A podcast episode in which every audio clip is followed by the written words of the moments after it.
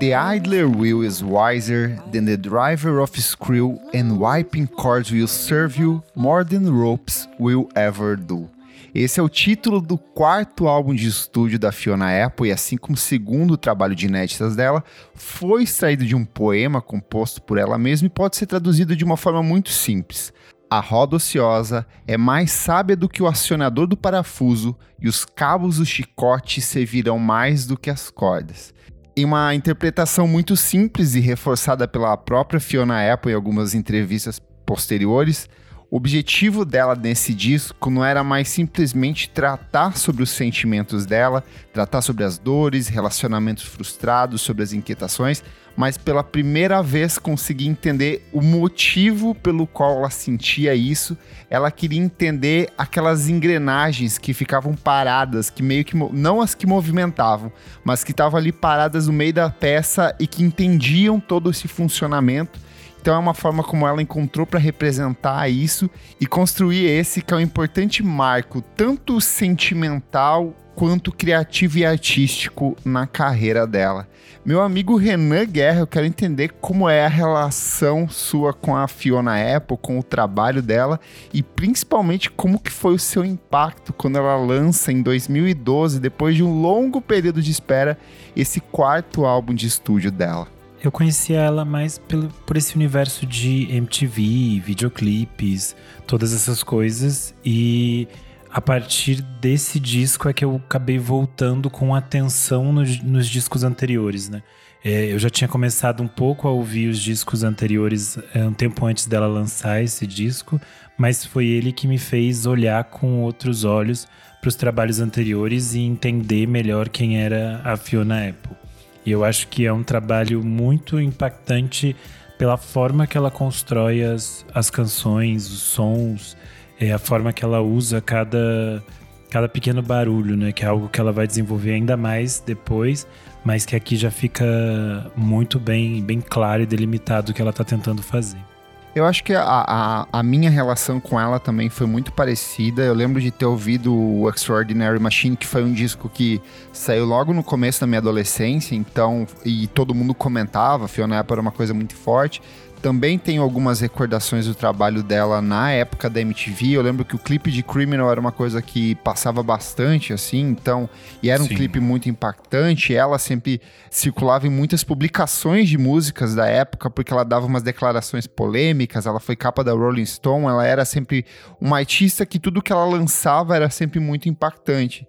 Mas o meu primeiro contato com o Wilder Will foi de muito espanto, assim, porque é, é um disco muito poderoso em todos os sentidos, tanto no processo de composição das letras, que são sempre muito viscerais, e eu acho que ela consegue ser ainda mais visceral do que ela já era nos antigos trabalhos, quanto nessa estrutura que é meio esquelética, parece que é um disco não pronto, mas eu não consigo imaginar esse disco de um outro jeito que não a forma como ele foi lançado, né?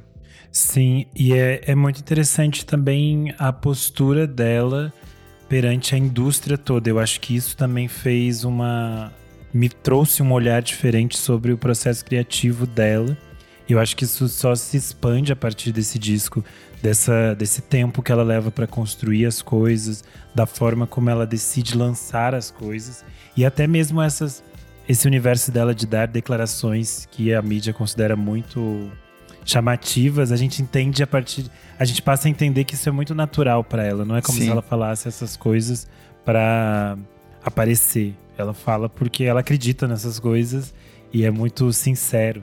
E quem é Fiona Apple? Fiona Apple é uma cantora e compositora nova-iorquina. Ela nasce em 1977 e ela é um desses casos raros de uma artista que, logo no primeiro trabalho de estúdio, consegue atrair tanto a atenção do público quanto da crítica. Ela era muito nova, ela, ela, o material foi composto quando ela tinha entre 15, 16 anos, 13 anos. Tem coisas que são muito. quando ela ainda é muito nova, no começo da adolescência. E ela chama a atenção do público com o Tidal, que é o primeiro álbum de estúdio dela, que sai em 1996, por conta dessa combinação de elementos que ela fazia, que é muito característica dela. que ela é essencialmente uma cantora de música pop nas estruturas, nas melodias, na forma como ela projeta os elementos dentro dos discos, mas ela faz uma costura muito interessante de pegar elementos do jazz, da música negra, de Aretha Franklin, desses grandes nomes do jazz, com uma construção lírica que é muito parecida com o hip hop no encaixe das palavras e da própria construção das batidas. Então isso foi uma coisa que chamou muito a atenção dela na época e fez com que todo, todo mundo, público e crítica, perguntasse o que, que vem a partir desse primeiro disco, né? Então, logo de cara ela já ganha esse, essa atenção enorme da mídia, né? E ela é meio tratada como uma espécie de uh, acontecimento de um primeiro disco. As pessoas não acreditam muito que ela vá poder fazer muitas coisas, acham que é meio que uma sorte de uma adolescente, essas coisas assim. E ela era muito vista como, ah, uma adolescente escreveu essas músicas e deu sorte disso acontecer, digamos assim. E eu acho que isso também impactou muito ela nessas nessa relação que ela tem com a mídia, da forma como ela foi tratada desde o início, porque ela era muito jovem, né? E ela entra dentro desse universo de uma forma meio surreal, assim, porque é tudo muito rápido. De repente, ela é uma artista gigantesca e o impacto dela nos anos 90 é assustador, assim. E três anos mais tarde ela lança o The Pound, que também eu não vou ler o título inteiro, porque de fato é um trecho inteiro de um poema, assim, é enorme, um poema que ela escreveu. E aí foi um trabalho que ela falou: não, eu realmente sou muito foda, tanto que a imprensa, de maneira geral, abraça o disco. Ele não tem o mesmo. Ele vende muito, ele talvez não tenha o mesmo impacto comercial e circulação que o trabalho anterior, mas ele é um disco muito mais sóbrio, muito mais poderoso. E aí vem uma experiência muito traumática na vida dela, que é passado o lançamento desse segundo disco, ela entra em estúdio para trabalhar na produção do Extraordinary Machine, que seria o terceiro álbum de estúdio dela. A gravadora cobrando muito, querendo meter muito dedo, porque ela estava assumindo uma postura cada vez mais experimental, cada vez mais contestadora, menos voltada ao pop. O John Bryan, que é o, é, era amigo dela e era produtor, vinha trabalhando com ela desde então, ele é chamado pela gravadora para tentar de alguma forma reorganizar o disco. Então a gravadora lança às pressas um trabalho que era inicialmente foi renegado pela própria Fiona, porque ela falou: "Esse aqui não é o material que eu pensei em produzir". O público se mobiliza, então o público vai na sede da gravadora exigir o lançamento da versão original, vaza um bootleg na internet que circula aí até hoje. E aí essa relação da, da Fiona, que já era totalmente instável, com a imprensa e, e, com a própria gravadora, com o próprio selo, ela se intensifica ainda mais e ela praticamente desaparece. Ela vira uma mulher totalmente retraída, vai viver ela e os cachorros dela na casa dela. Né? Ela foi muito exposta em todos os seus passos, digamos assim. Teve uma fase que basicamente essa fase que ela namorou o Paul Thomas Anderson, por exemplo, tudo da vida dela era noticiado, assim, ela virou uma estrela que as pessoas acompanhavam o dia a dia dela e isso é, isso foi bem é, puxado para ela, assim, de uma forma negativa, tanto que foi isso, ela se retraiu e ela acabou não mais fazendo parte desse, de participando de eventos, premiações, essas coisas, ela nunca mais apareceu nesses lugares. E aí eu acho que isso vai influenciar na criação desse disco, porque ela também faz um processo escondido, né? Que ela nem sabe quando esse processo se iniciou. Ela data como 2008, mas o processo é meio misterioso porque ela diz: Eu não estava entendendo que eu estava fazendo um disco, eu estava produzindo coisas e ela simplesmente não avisou a gravadora e começou a trabalhar nesse processo. E até que ela entendeu: Ok, está se formando um disco aqui o que eu vou fazer agora? Na época até do lançamento do, do The Idler Will, ela deu uma entrevista e ela falou assim: foi muito casual e eu não estava admitindo totalmente que eu estava fazendo o álbum. Eu usei o tempo no estúdio para me inspirar a terminar outras coisas ao invés de sentir que estava terminando o dever de casa para entregar. E a gravadora não sabia que eu estava fazendo isso. Então, ninguém estava olhando por cima do meu ombro. E eu acho que é, parte disso, é, a, a, Epic Records era gravadora na época, ela estava passando por um processo de transição muito grande, com mudança de presidência, então eles descobrem que a Fiona estava com esse material, eles têm acesso a esse material e eles decidem lançar, queriam já, já meter a mão, queriam mexer em algumas coisas, a Fiona é totalmente arredia isso. Ela fala: olha, ela aproveitou dessa situação que o presidente estava mudando, então esse álbum que deveria sair no final de 2011, ela consegue postergar o lançamento até que se encontrasse um novo, um novo é, representante comercial da, da gravadora. E aí ela consegue meio que manter um controle desse material. Né? E aí vem no dia 18 de junho de 2012, esse que é, é, o quarto álbum de estúdio dela. Antes foi precedido pelo primeiro single, foi lançado algumas semanas antes. E foi um trabalho que logo de cara pegou todo mundo de surpresa, assim, foi um trabalho bem impactante. E a primeira coisa que chamou muita atenção foi o fato da Fiona, pela primeira vez, estar longe do, do John Bryan, que era o velho parceiro de composição dela dentro de estúdio, e que era um nome que acabou circulando em uma série de trilhas sonoras e trabalhos com outros artistas. Ele trabalhou, por exemplo, na trilha sonora do Brilho Eterno de uma Mente Sem Lembranças, trabalhou em, outros, em outras grandes produções da época. E ela decide trabalhar com o Charlie Drayton, que era baterista ao vivo das apresentações dela. E é um nome fenomenal, assim, ele é bem mais velho do que ela, ele já vinha circulando pela indústria há muitos anos. Ele trabalhou, por exemplo, com Rolling Stones, Paul Simon, Neil Young, Miles Davis, Herbie Hancock, Mariah Carey, Seal, Bob Dylan. Então ele era um cara que tinha uma bagagem muito grande e ela decide fazer esse disco centrado a partir de três elementos a voz dela como elemento guia para as canções, os pianos que ela usa para dar o acabamento melódico e a parte que é o que é mais chamativo dentro desse disco, que é o uso da percussão, não apenas da bateria, mas de todo e qualquer ruído dentro ou fora de estúdio que ela fosse captar era utilizado como um elemento rítmico e eu acho que dessa trinca a gente tem a grande beleza desse disco, né? É, eu acho interessante a gente falar que nesse um pouquinho antes dela lançar o disco, ela fazia ainda, apesar de ela viver reclusa, ela fazia alguns shows em Los Angeles, né, numa casa chamada Largo, que vai aparecer no disco. O Charlie já acompanhava ela em alguns shows. Então era uma coisa que ela já estava testando algum, alguns movimentos sonoros com ele nesse, nesse espectro mais minimalista mesmo, que Sim. era às vezes a bateria e o piano. Eu acho que isso é meio que um prelúdio do que ela vai produzir no disco. E eu acho que o encontro dos dois e a forma como ela coloca a própria voz aqui é, é, expande a sonoridade da, da Fiona para outros lugares, assim. Eu acho que isso é o mais inesperado. A forma que, na prática, as canções, como a gente conhece, a composição, não há uma grande diferença do que ela já compunha antes. Sim. É, é um, é o Andy um... ele tem uma estrutura muito parecida com isso, assim, essa coisa da percussão bem destacada. Eu, eu acho que a beleza desse disco é o quanto ela vai tirando os excessos fica só. Parece que se a gente pegar a estrutura de uma casa, assim, a gente só vai ver aquele, as estruturas de madeira, as, as paredes ainda não estão formadas. É uma coisa muito esquelética, mas é uma estrutura muito forte, assim, porque todas as músicas, tudo o que ela diz dentro desse disco é muito intenso. Assim, a própria voz dela, ela chega meio arranhada em alguns momentos. Tem horas que você sente que ela perde o fôlego e ela recomeça para dar essa sensação de impacto e força nas letras que ela tá trazendo, né? Eu acho que ela consegue é, lidar com a voz dela nesses extremos, assim, de uma forma muito interessante. Tem momentos que a voz está muito contida e tem outros que ela está muito alta, muito para fora. E é um domínio muito de alguém que teve esse tempo de se conhecer também, de entender a sua voz de outras formas, eu acho.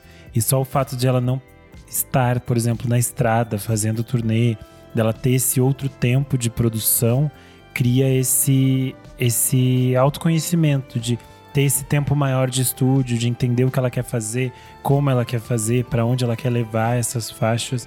Eu acho que isso é, é muito surpreendente no resultado final do disco, assim. Sim. Eu acho que a questão do tempo, ela permeia o disco inteiro, assim, não só no tempo que ela levou para alcançar esse resultado, para entender o que ela queria fazer, mas de todas as vivências, tudo aquilo que ela passou nos anos que antecedem a, a construção desse disco, né?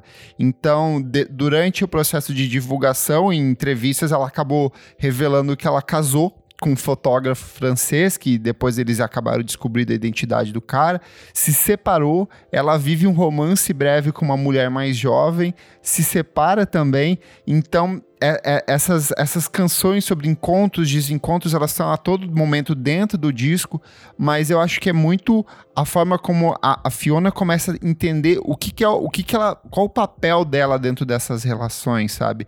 Ela sempre. Você vê ela como uma personagem meio que transitando por dentro dessas histórias.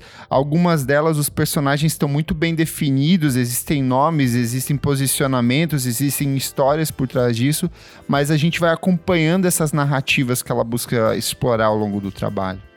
É, eu estava lendo um texto sobre uma apresentação dela no South by Southwest e o autor, que não tinha o nome do autor, mas estava dizia que a, a gente, os fãs da Fiona são como testemunhas de algo muito íntimo Sim. que ela está fazendo e está nos mostrando.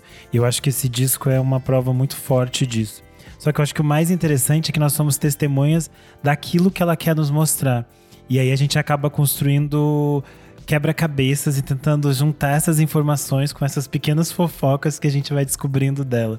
Porque na prática as músicas são muito íntimas, são muito pessoais. A gente sabe que tem histórias, personagens reais por trás disso, mas a gente não sabe até que ponto essas coisas, o que é, o que é isso, o que é aquilo, e a gente vai montando. Tanto que se você pega cada faixa desse disco no Genius, vai ter tipo milhões de comentários dos fãs e muitas teorias e muitas análises e tentando entender que isso teria a ver com X, com Y, porque é muito interessante como as canções elas funcionam de forma essencialmente universais em determinadas perspectivas, mas que você consegue ler essas questões muito íntimas da Fiona. E aí eu acho que cria essa relação dos ouvintes da Fiona com ela que é muito forte e que sempre quem tá de fora é meio que surpreendido por isso. E eu acho que daí toda vez que a Fiona retorna, a gente tem aquele aqueles, aqueles movimentos de pessoas que des descobrem ela naquele momento e ficam assim: "Nossa, ela sempre foi talentosa assim". Sim. Que fica assim: "Gata, ela sempre foi talentosa assim". E acontecem umas coisas bizarras, por exemplo, quando ela lançou esse disco, a NME simplesmente fez uma matéria, uma resenha do disco e colocou a imagem da Alanis Morissette, sabe? Que é tipo assim, tão desrespeitoso com o trabalho dela, que é tipo tão assim, leva o trabalho dessas mulheres tão menos a sério, sabe? Como se elas fossem menores ou não tão importantes a, a, a, se dar conta disso. E aí eu acho que é um processo que as pessoas sempre passam como se fosse assim: ah, a Fiona se tornou uma grande artista a partir deste disco. Não existe isso. A Fiona sempre foi uma grande artista. E ela só vai modificando seus caminhos a cada disco. Esse disco é um disco foda pra caralho, genial pra caralho. Mas ele não é, tipo, o primeiro grande disco da Fiona. Ele é mais um grande disco da Fiona. Eu acho que o, Idler Will, ele tem. É, é, para mim, ele é uma obra de, de contrastes, no sentido de que ao mesmo tempo que ele exige uma imersão muito grande do ouvinte, você precisa sentar, parar, precisa ouvir, porque ele tem muito detalhe. Durante a audição para a construção das pautas, eu comecei a perceber ruídos, coisas e elementos que há 10 anos atrás, quando esse disco saiu, não tinha nem me tocado, assim. E uh, só que ao mesmo tempo que ele é um disco muito complexo e que ele tem uma arquitetura muito única, ele nunca deixa de ser um disco de música pop. Ele tem um fundo de música pop.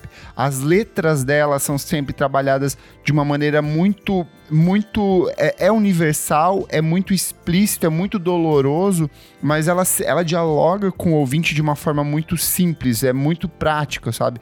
Eu acho que aí vem muito da, do fascínio dela pela, pela, pela música negra dos anos 50 e dos anos 60, de ouvir Nina Simone, de ouvir a Rita Franklin e de de Billie Holiday e de entender que as músicas que essas mulheres estavam explorando ali no palco, elas eram uma, músicas de uma carga emocional muito extrema, mas sempre muito diretas. Então ela nunca não é não é inacessível, é difícil, pode ser doloroso para você que tá ouvindo também, mas ela sempre tem um elemento que te puxa para dentro do disco. Pode ser uma letra que se repete, um nome, um I love you, um I love you, I love you que ela vai repetindo ali, mas que captura a atenção do ouvinte. Eu acho que ela consegue construir muito bem refrões. Os refrões sim, existem dentro do disco. Sim. E eles se repetem. E é interessante como ela às vezes desconstrói essas, o conceito da música e ela aparece em outros espaços, mas o refrão tá ali, ele fica na sua cabeça, ele se repete quase de forma como um mantra, assim. Isso é muito interessante, porque o próprio primeiro single, Every Single Night, é tipo Perfeito. Ele fica na cabeça da gente, ele se repete com as batidas que a música tem, assim.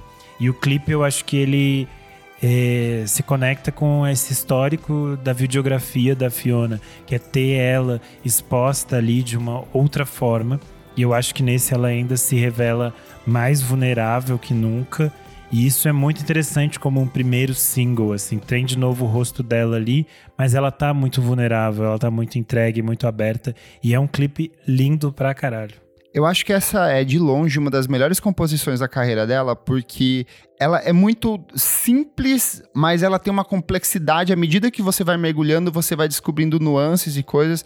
A escolha do clipe, a imagem do povo na cabeça, a fórmula como a, aqueles ecos vão crescendo dela abre e fecha, abre e fecha. Ela cria essa coisa do mantra que você falou, e o tempo inteiro ela repete: toda noite é uma luta com o meu cérebro. Então, assim, só reforça o quanto ela se entrega dentro de estúdio, o quanto é natural para ela, só que é, é, é, uma coisa até dolorosa a gente acompanhar isso. A gente tá ali de, de testemunha dela, vendo esse sofrimento constante dela, e a gente meio que se sente parte disso também, né?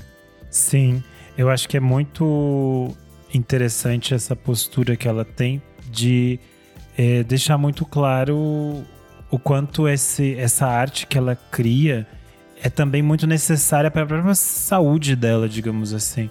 Porque, de algum modo, às vezes as pessoas falam muito de saúde mental e de autocuidado numa perspectiva de cura. Você precisa sempre ser curado em algum momento. Em algum momento você vai estar tá melhor e você vai ser feliz. E aí ela trata muito sempre assim, tipo, eu tenho muitos problemas e eu lido com eles. Eu quero entender gente... como eu lido com eles, né? E a gente vai lidar junto de alguma forma aqui nessas músicas que eu tô fazendo, sabe?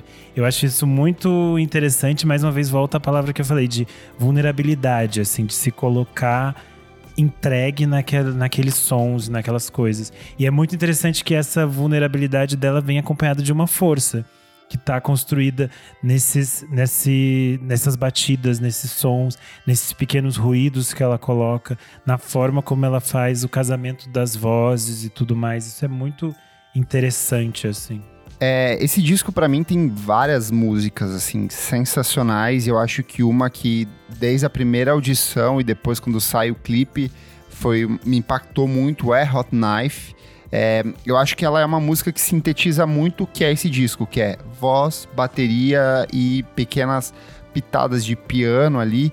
E, e ela, o legal dessa música é que você tem a sensação de que existe um coral de, sei lá, 50 pessoas cantando junto com ela. E na verdade é só a voz dela duplicada, encaixada em momentos certos, com uma edição primorosíssima. E aí até eu fui ver, rever o clipe, que foi o próprio Paul Thomas Anderson quem, quem dirigiu. O clipe também, ele é todo econômico, assim, é, são, são três enquadramentos de câmera, e aí a, as cores mudam um pouco. Olha, ele é preto e branco, olha, ele tem um pouco de cor. E aí um comentário que eu tava vendo, assim, me chamou muita atenção, que foi uma pessoa que falou assim, como pode apenas uma bateria, uma pitada de piano e sua voz multiplista produzir toda essa intensidade? Ela é fantástica. E é surreal porque você pega a letra de Hot Knife, ela também é simples, ela não é uma letra super elaborada, é uma letra meio romântica e tal. E, e ela ganha outras intensidades e outras camadas quando ela cria esse jogo de vozes e você fica assim, meu Deus, o que aconteceu aqui? É uma faixa assim surreal. Acho que toda vez que a gente volta nela, você continua com o mesmo impacto, assim. Isso é muito interessante, porque a voz dela, as batidas, tudo te leva para um espaço muito específico, assim. Que outras músicas desse disco você gosta bastante? Eu amo Valentine. É perfeita. Que eu acho linda e eu lembro que teve. Eles usavam numa cena muito importante da série Girls, da HBO. E eu lembro que toda vez que eu ouço a música, eu me lembro dessa cena, porque eles dançavam e era um momento meio de. meio agridoce, assim, porque o personagem do Adam tava meio tentando é, largar o álcool, umas coisas assim. E eu acho que é uma faixa muito bonita porque tem esse, esse universo que eu falei da Fiona de ter essa vulnerabilidade, essa dor, mas também ter essa tentativa de entendimento e de autoconhecimento, assim, eu acho uma faixa muito, muito bonita. Eu gosto muito de Werewolf, que é mais lá pro meio do disco, mas eu acho que é muito mais pela questão pela questão instrumental, pela forma como ela explora esses ruídos e tudo mais o que vai acontecendo ali. Mas Daredevil logo, eu acho que a sequência ali de abertura, essa trinca inicial, é, é muito isso, porque Every Single Night, para mim, ela é muito uma música single. Eu sinto que em algum momento ela falou assim: ok, eu preciso ter uma música que seja um pouco mais acessível, porque senão a gravadora vai me encher o saco.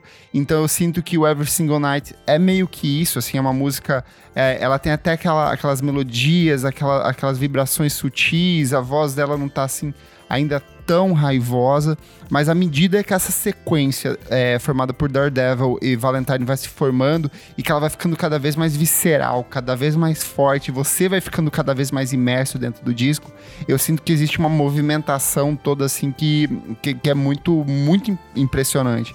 E uma coisa que eu não tinha me dado conta, ele é um disco essencialmente curto, assim, ele tem 40 e... Uh, Tecnicamente eles seriam 10 faixas, 11 depois com, a, com, a, com acréscimo de largo, mas é 45 minutos. Só que a sensação que eu tenho ouvindo ele é que ele é um disco muito grande, assim, no sentido de eu preciso reouvir ele várias vezes para conseguir entender toda a dimensão do que tá acontecendo ali. Então, ele é um disco de que dificilmente você ouve uma vez e você fala, ok, estou satisfeito, eu preciso ouvir mais e mais e mais, e nesse ouvir mais você vai se apaixonando por cada uma das faixas do disco. Assim.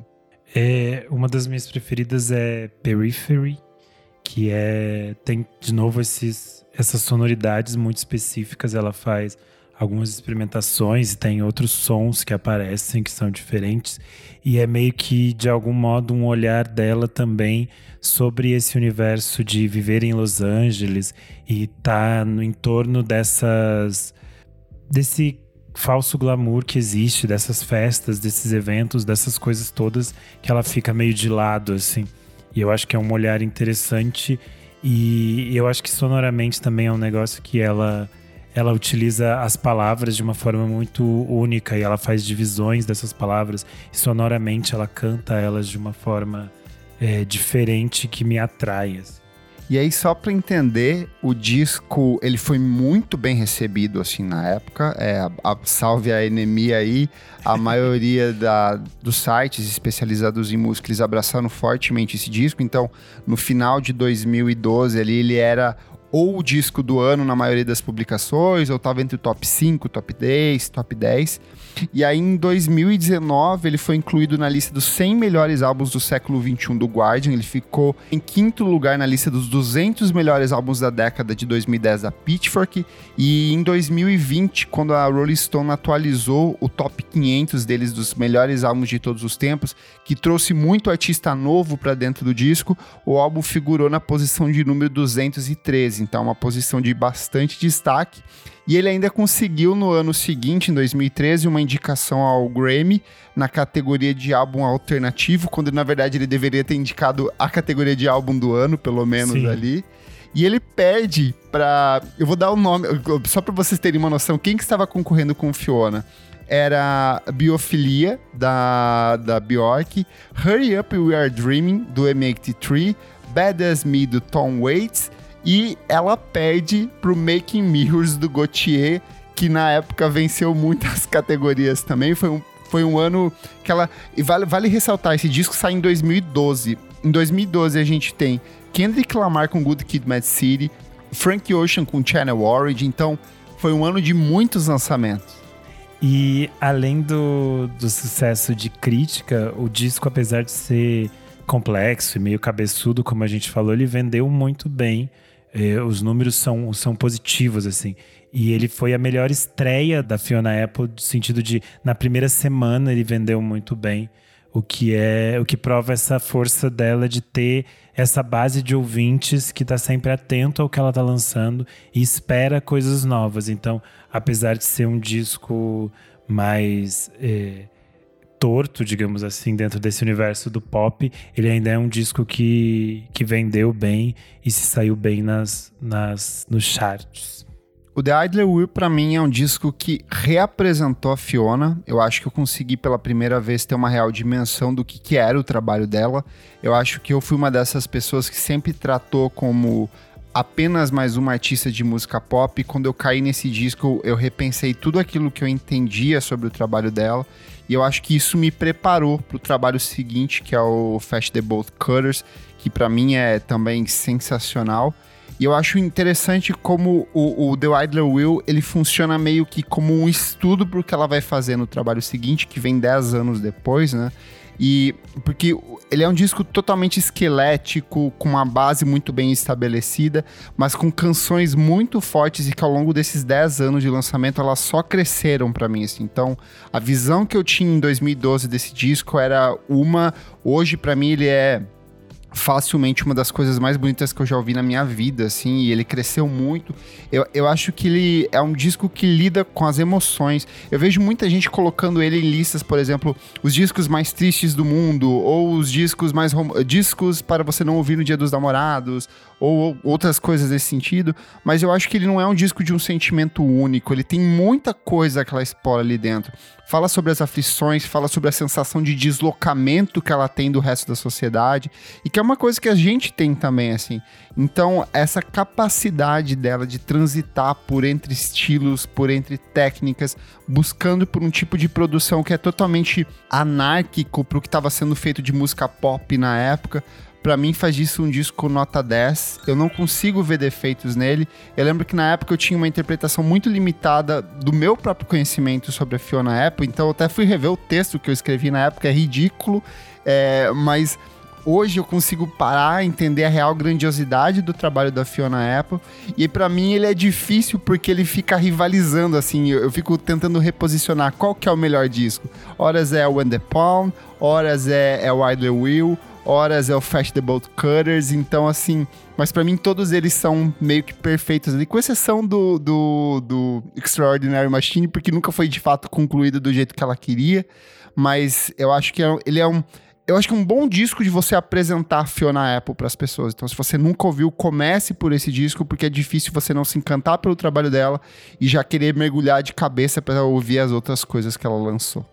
Para mim, esse disco também é uma, uma nota 10, porque eu acho ele muito redondo, assim. Eu acho muito interessante como ela nos leva por esse caminho extremamente tortuoso.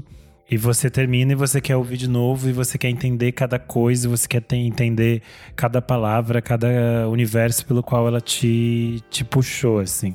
E eu acho os usos da voz dela, como eu já falei antes, eles são tão surreais e tão fortes e tão bonitos. Eu acho que esse disco tem uma, uma beleza assim muito especial por isso, por ter essa beleza num estranhamento, assim, Sim. você não sabe o que te puxa, mas é algo que, que te encaminha e que é muito, muito, muito bonito. Eu acho, eu também concordo que ele é um, um prelúdio, digamos assim, do que ela vai fazer no, no próximo disco, porque depois ela vai expandir essa exploração dos sons, dos pequenos barulhos, os cachorros vão aparecer, vai ter todas essas coisas. Mas eu acho que. Eu acho muito interessante como eles existem em cada momento dela e como eles são tão grandiosos e tão sinceros, assim. E é um disco que toda vez que eu volto, ele ainda me causa surpresa, ele ainda me causa esse interesse, esse encantamento, como se fosse a primeira vez, assim. Acho que isso é tão tão raro de você ter é discos em que você vai descobrindo sempre coisas novas e sempre novos caminhos, novas possibilidades. Então eu acho um disco foda pra caralho, assim. O Clássicos VFSM é um projeto paralelo do podcast Vamos Falar Sobre Música. Apoie a gente em padrim.com.br barra podcast VFSM e tenha acesso a esse e outros programas lançados com muita antecedência. Eu sou o Kleberfac no Twitter e no Instagram e você também me encontra no meu site www.musicainstantanea.com.br. Eu sou Renan Guerra, underline Renan Guerra no Instagram e no Twitter. Não esquece de seguir a gente nas nossas redes sociais, arroba podcast VFSM em tudo. E se puder, assine a gente na sua plataforma de streaming favorita. Até a próxima!